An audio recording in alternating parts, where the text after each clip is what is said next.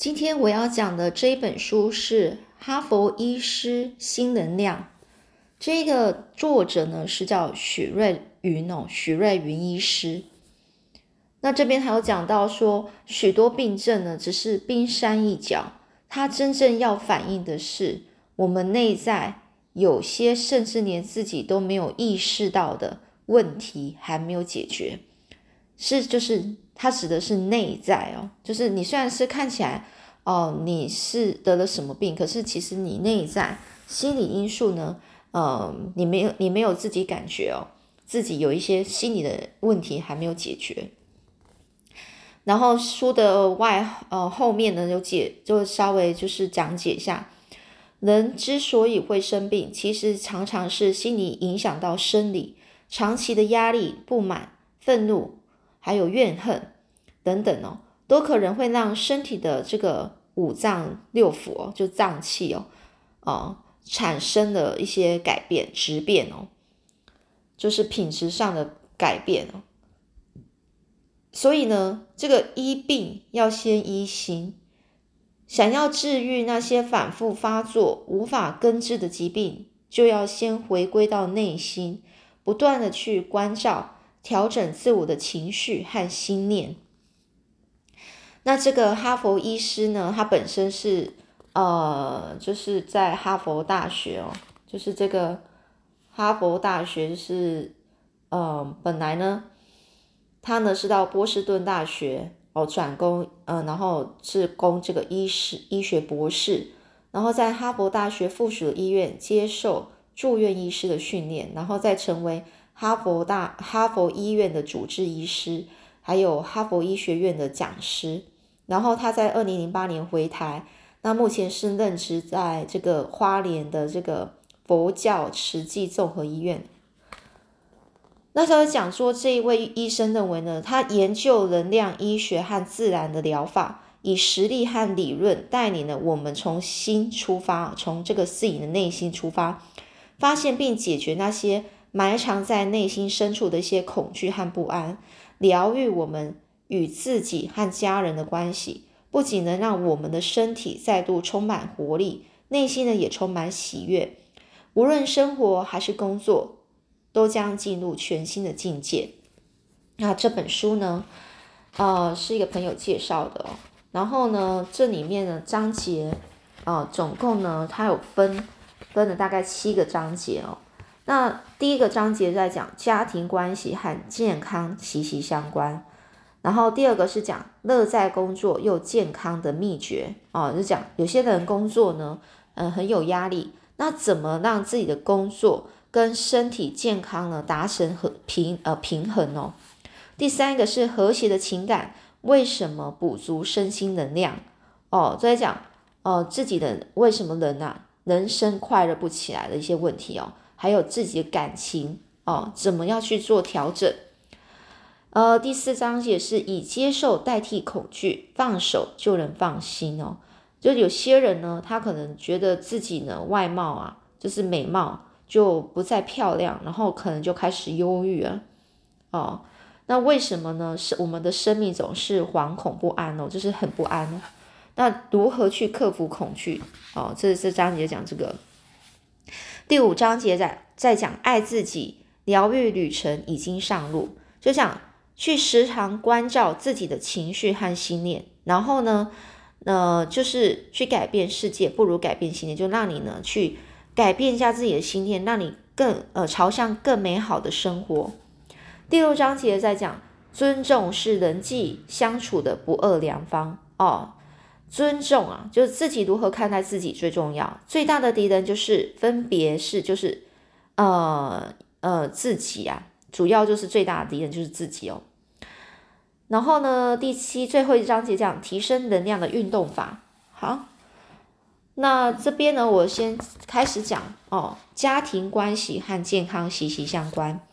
那其实呢，他这边都会用呃，依照就是他的经历，就是病人的经历，然后来讲解，就是病人呢，哦，为什么他会这样子哦，然后呢，是不是你也有这样的一个一个经历呢？我们就继续看哦。第一章第一第一章节家庭的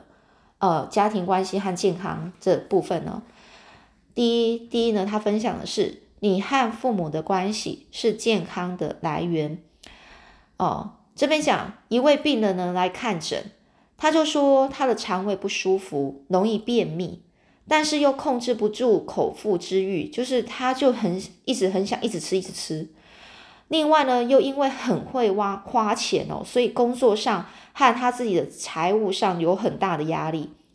就是他没办法控制自己，很会花钱，然后又没办法控制自己，一直吃哦，吃一一直吃一直吃，然后造成了他的肠胃不舒服，然后而且他又能容易便秘的一些问题。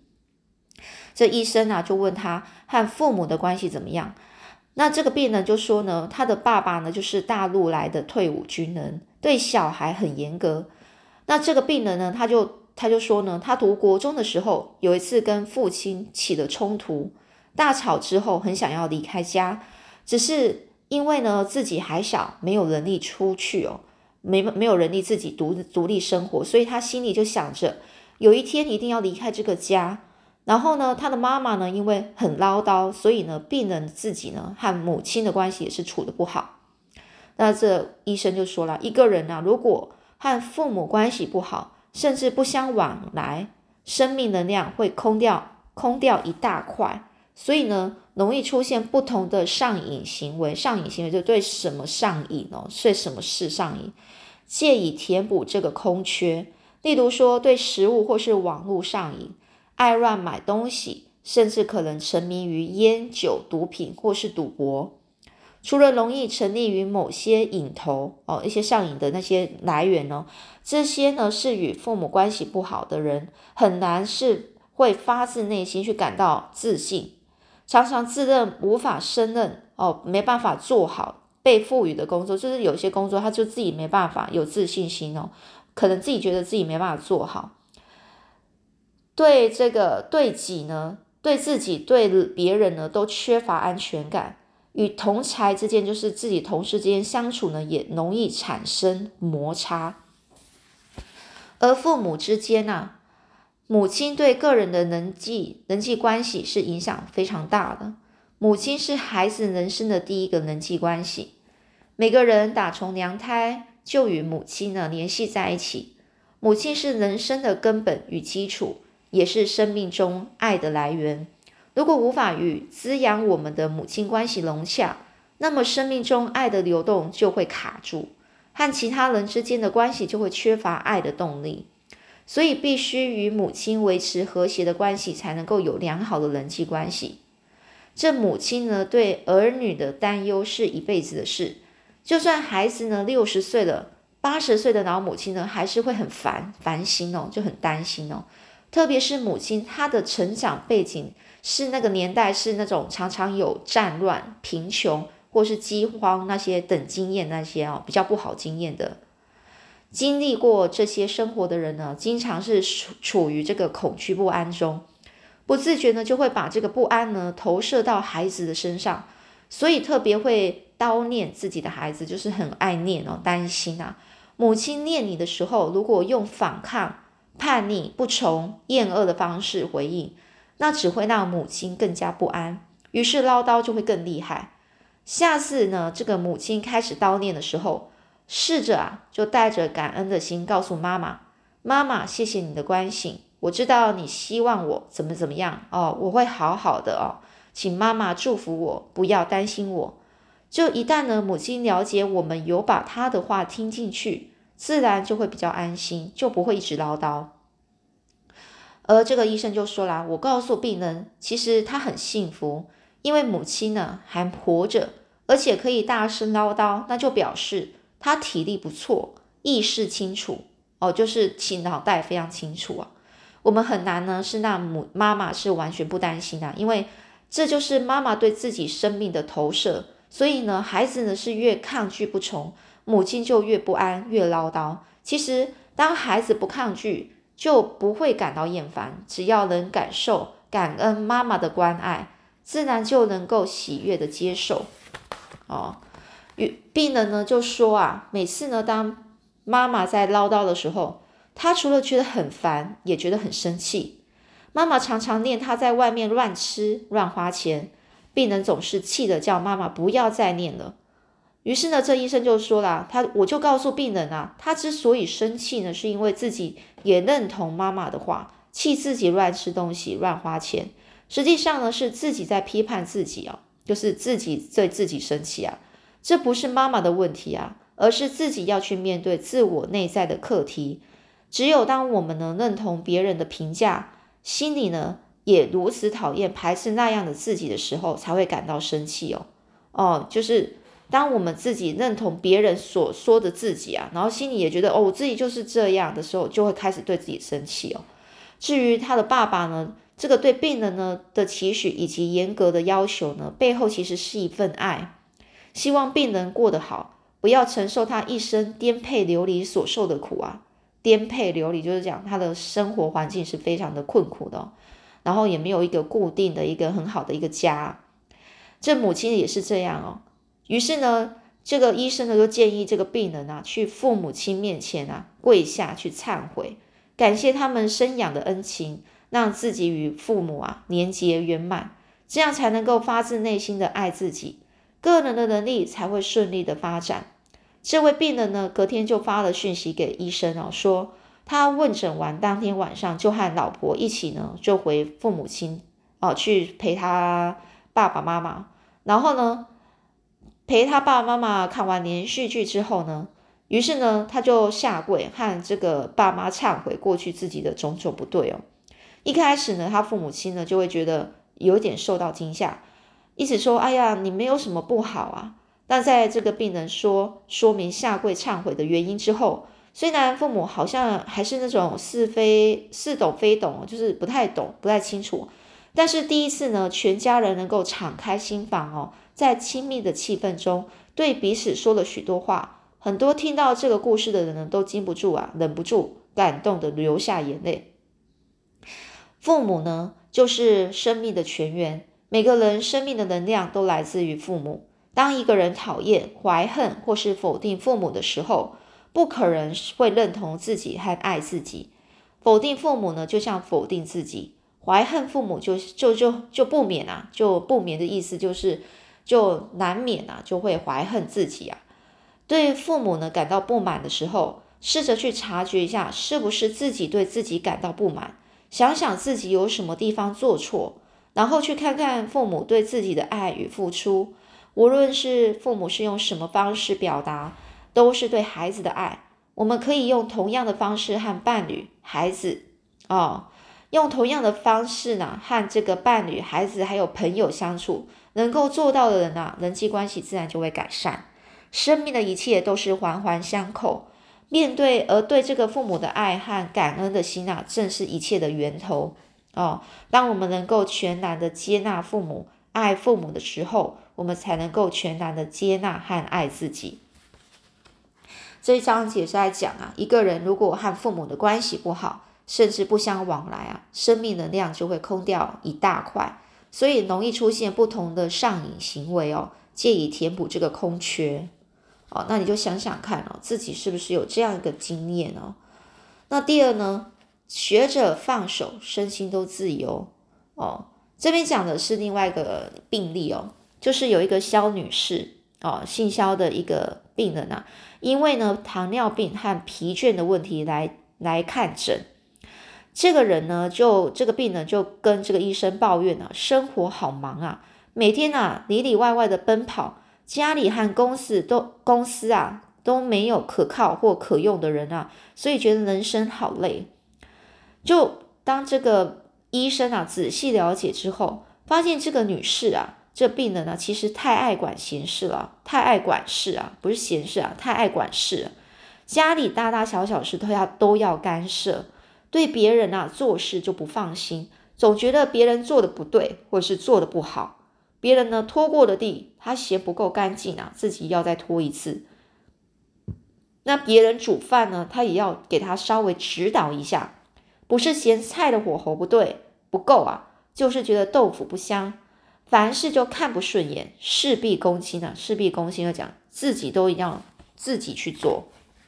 才满意啊。这样的个性啊，当然容易活得累啊。太强势的母亲啊，会教养出依赖心强的孩子；母亲什么都帮孩子做好、想好，从穿什么衣服、说什么话、吃什么食物、上什么课、选什么系啊，就是上呃以后有一些大学选系哦，要选什么系啊，交往什么对象，全都由这个母亲一手策划，完全不给孩子独立思考，不给孩子下决定、为自己负责的机会。这强太强势的妻子呢，就会养成懦弱无人、不负责任的老公；太强势的儿女呢，容易让父母畏缩，失去生命的动力，甚至可能导致老年痴呆症的问题。太强势的老板呢，则只能容得下唯唯诺诺、没有担当、担当哦、毫无创意的员工。所以，当我们总是抱怨自己累得要命，儿女不成才，老公不可靠。父母又依赖的时候，自己应该要反思哦，我是不是太强势了？太爱管教或是干涉他人，太爱批评他人做的不好，对别人总是不信任也不放心呢？凡是认为自己是对的，别人是错的，而且坚持己见，容易有不满、愤怒、生气情绪的人啊，身体很容易淤塞，进而呢产生结石哦。有肾结石或是胆结石困扰的人，每每发作时总是苦不堪言。对对治这个结石的问题呢，食疗啊，食疗就吃的那种疗法呢，一般只能够达到非常有限的效果。要改善结石的问题，必须要从心念改起。如果能够尊重他人不同的意见，学习从不同的角度看事情或处理事情。自然不会因为别人和自己有不同的做法或想法而感到不高兴或是愤怒哦。也就是说，如果你能够尊重别人的意见啊，然后你就不会因为别人和自己所做的做法不一样、想法不一样就感到生气啊。放下对人与事的主导欲望，不再只是以自己的标准为唯一的准则，慢慢的就能够看到事情多种可能。拥有更高远的眼界与更宽广的这个心胸哦。如果我们能够开始转变自己的态度，学习看到自己不足或不对的地方，看到别人对的好的地方，学习真心的赞美与支持他人，信任他人，相信别人也可以做得很好，这样才能让自己回到自己的位置上，不仅自己省力，也让周遭的人有机会前进，能够自立。哦，自立就是自己独立啊。好啦，那今天我们先讲到这里。这个呢，我们呢，其实就是好好的想一下，这一个部分要讲的就是什么呢？凡是认为自己是对的，别人是错的，而且坚持己见，容易有不满、愤怒、生气的情绪的人啊，身体就很容易淤塞，进而产生结石啊。那这其实呢，我们情绪的部分的话。通常呢，真的很容易会造成身身体上的一些呃的一除了身体的问题，精神上的问题也有可能哦。那尽量呢，我们是这一本书呢是在特别讲说，你一定要重视自己，尊重他人就是尊重自己啊。嗯，让自己呢拥有宽广的心啊，那你的情绪能够平稳，那你的身体自然就会好，你的家人就会开心。和嗯，就是家庭就会和谐啊。好啦，那今天讲到这里。